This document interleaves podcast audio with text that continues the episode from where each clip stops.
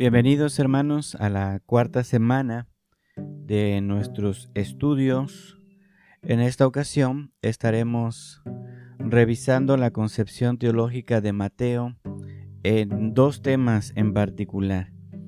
Ya ustedes a través de las lecturas habrán podido leer aspectos que tienen que ver con el contexto, el autor y cosas por el estilo.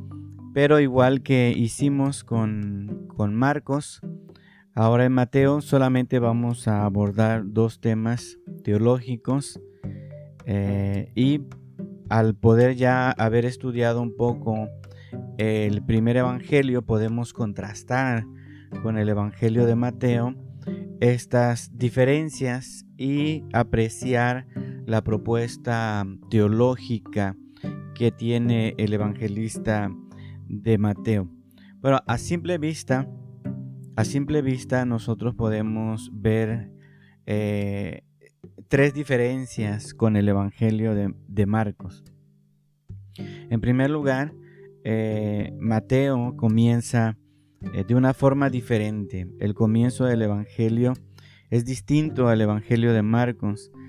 Comienza con una exposición un poco complicada, hace algunas reflexiones sobre el Antiguo Testamento, adquiere o escribe una genealogía, también nos habla un poco sobre el destino del niño y sobre la aceptación y sobre su rechazo en el momento de su nacimiento.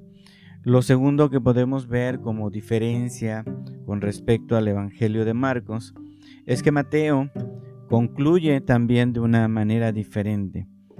Considera quizá eh, inconcluso el final de Marcos, entonces él redacta otros, otros episodios que pudieran darle un final mejor o, o con una propuesta más definida desde lo que Mateo ve que mm, le hace falta a Marcos. También Mateo no asume el secreto mesiánico, no es algo que podamos ver nosotros en el Evangelio de Mateo, así que no está presente. Eh, también Mateo en esta conclusión pues presenta apariciones de Jesús en Galilea y especialmente en el monte para poder darle a, los discípulos Jesús la gran comisión. Mateo entonces eh, comienza de una manera diferente, Mateo concluye de un modo diferente, pero también Mateo ofrece largos discursos, que es el tercer aspecto que nosotros podemos mirar que es diferente. Ah, eh, Mateo ha compuesto de manera cuidadosa y, constituye estos, estos discursos largos, constituyen a los, como los hilos conductores de toda la obra. De cinco o seis discursos que según podamos considerar los capítulos 23 al 25, podrían ser entre cinco y seis discursos y también podemos ver que esos discursos podrían ser un modelo en cuanto a, en comparación con los cinco libros que escribió Moisés. Así que de esta forma, Mateo al presentar estos discursos largos también podría presentar a Jesús como un nuevo Moisés. Bien, la intención de Mateo entonces tampoco es escribir una biografía de Jesús. En su obra está él tratando de decir algo más y en su obra está íntimamente unida la historia de Jesús con la historia del pueblo de Dios. Esto es algo que nosotros vamos a notar en el Evangelio de, Mateo. La historia de Jesús está íntimamente relacionada con la historia del pueblo de Dios. Y ese es el primer tema que nosotros vamos a ver, eh, que distingue a Mateo, el pueblo de Dios y también la iglesia mesiánica. Mateo entonces, hermanos, plantea que Dios es un Dios fiel a su promesa, esta promesa hecha a Israel. La genealogía que nosotros vemos en el capítulo 1, del versículo 1 al 17, no solo tiene eh, importancia en aspectos cristológicos, sino que además también expresa cómo Dios ha acompañado a su pueblo a través de la historia. desde Abraham, pasando por el rey David, el exilio hasta el momento en que debía aparecer el Cristo. Entonces, este capítulo 1 del versículo 1 al 17 nos habla sobre esta forma en la que Dios ha acompañado a su pueblo. Así que la inclusión de las mujeres en esta genealogía también puede responder a la intención no solo de incluir mujeres pecadoras que por supuesto eh, tienen ahí su historia, ¿no? Sino que más bien la intención que podemos nosotros mirar ahí es incluir mujeres que de forma extraordinaria llegan a ser madres de, de hijos judíos, incluso mujeres que son consideradas paganas, no judías. Así que de esta forma en la genealogía nosotros también podemos ver que Mateo muestra que Dios es libre, que Dios es soberano en la elección que Él hace y en la conducción que Él tiene sobre, sobre su pueblo. En este tema también sobre el pueblo de Dios, donde Mateo plantea una forma especial de ver a Israel, eh, Mateo también menciona a Jesús como hijo de David, como hijo de Abraham, y de esa forma en la genealogía, al presentar a Jesús como hijo de David y como hijo de Abraham, amplía el horizonte, porque por medio de ellos se alude en esta genealogía a las promesas hechas tanto a Abraham como a David. En Jesús Mateo ve cumplida la promesa hecha a Abraham de que serían bendecidas todas las razas de la tierra. Entonces que Jesús está destinado al pueblo de Israel se vuelve a indicar en el texto en el nombre que Dios manda a José que debe poner al niño en el capítulo 1 en el versículo 21. En este eh, versículo se dice llamará su nombre Jesús, porque él salvará a su pueblo de sus pecados. Algunos el día de hoy todavía discuten si la expresión pueblo, su pueblo, eh, tendría que referirse al pueblo de Israel o más bien a un nuevo pueblo de Dios.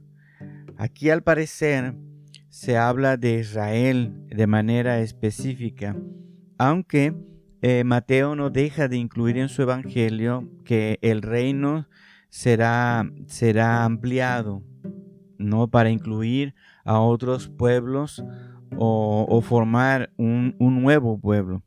Entonces, el pueblo de Dios en Mateo es un pueblo que de alguna manera tiene continuidad con el pueblo de Israel, pero que incluye también a otros, a otros pueblos. En el capítulo 2, en el versículo 1 al 12,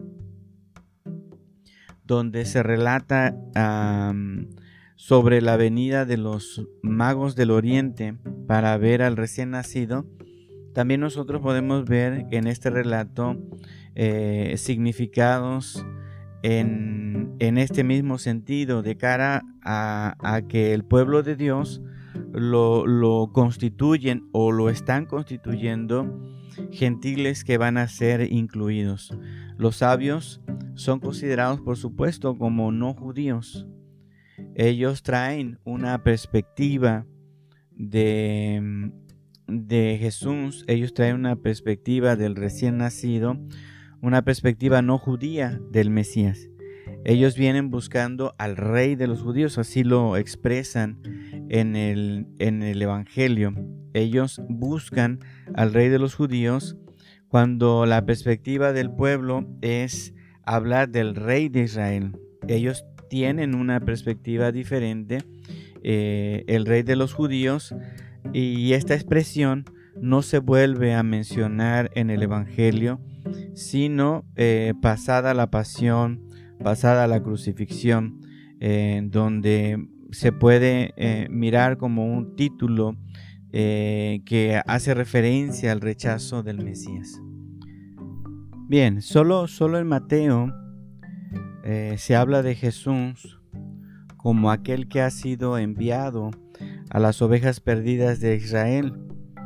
En el capítulo 15, versículo 24. Y el contexto de este pasaje es el encuentro de Jesús con la mujer cananea. Mateo en este pasaje ha suprimido, ha suprimido la expresión que aparece en Marcos, esta expresión que dice, deja que se sacien primero los hijos. Y esto de alguna manera da evidencia de que en Marcos se argumenta desde una perspectiva gentil cristiano y en Mateo se argumenta desde una perspectiva judeo-cristiana. Estas diferencias que nosotros vemos, sobre todo en este relato, nos, nos indican esto.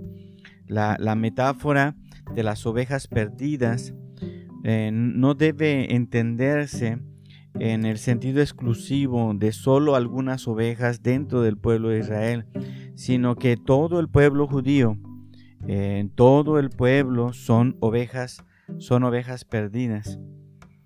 El hecho de que en los dos casos en que se cura a personas gentiles, a personas no judías, a la mujer cananea y el cinturión en Capernaum,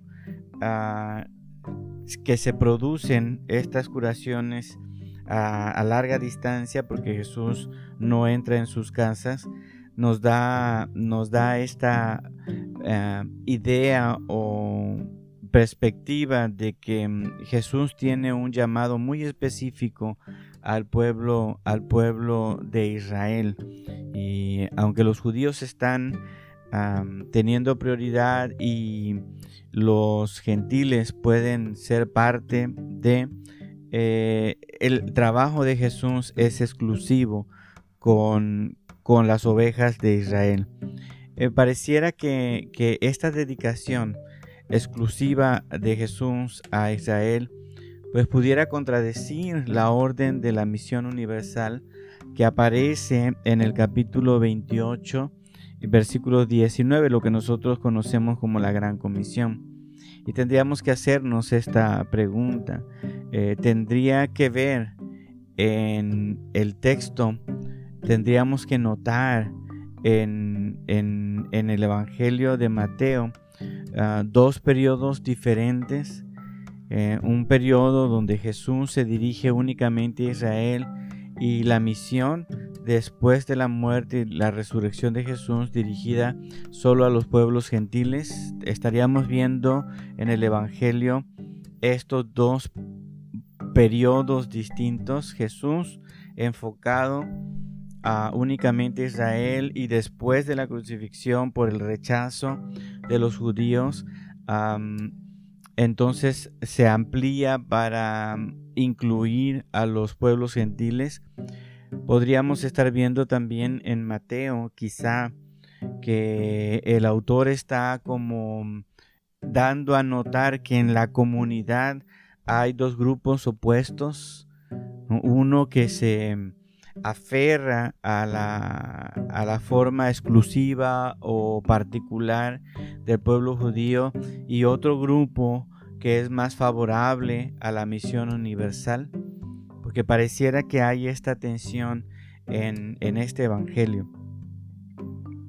Bueno, las dos perspectivas, la de Israel y la de los pueblos eh, eh, no judíos, no deben excluirse de manera hermética en la perspectiva de Mateo. Al evangelista, hermanos, le interesa presentar a Jesús como, un, como el pastor de Israel y si hay una dedicación especial. Israel no está descartada después de la muerte y resurrección de Jesús eh, donde aparece la gran comisión.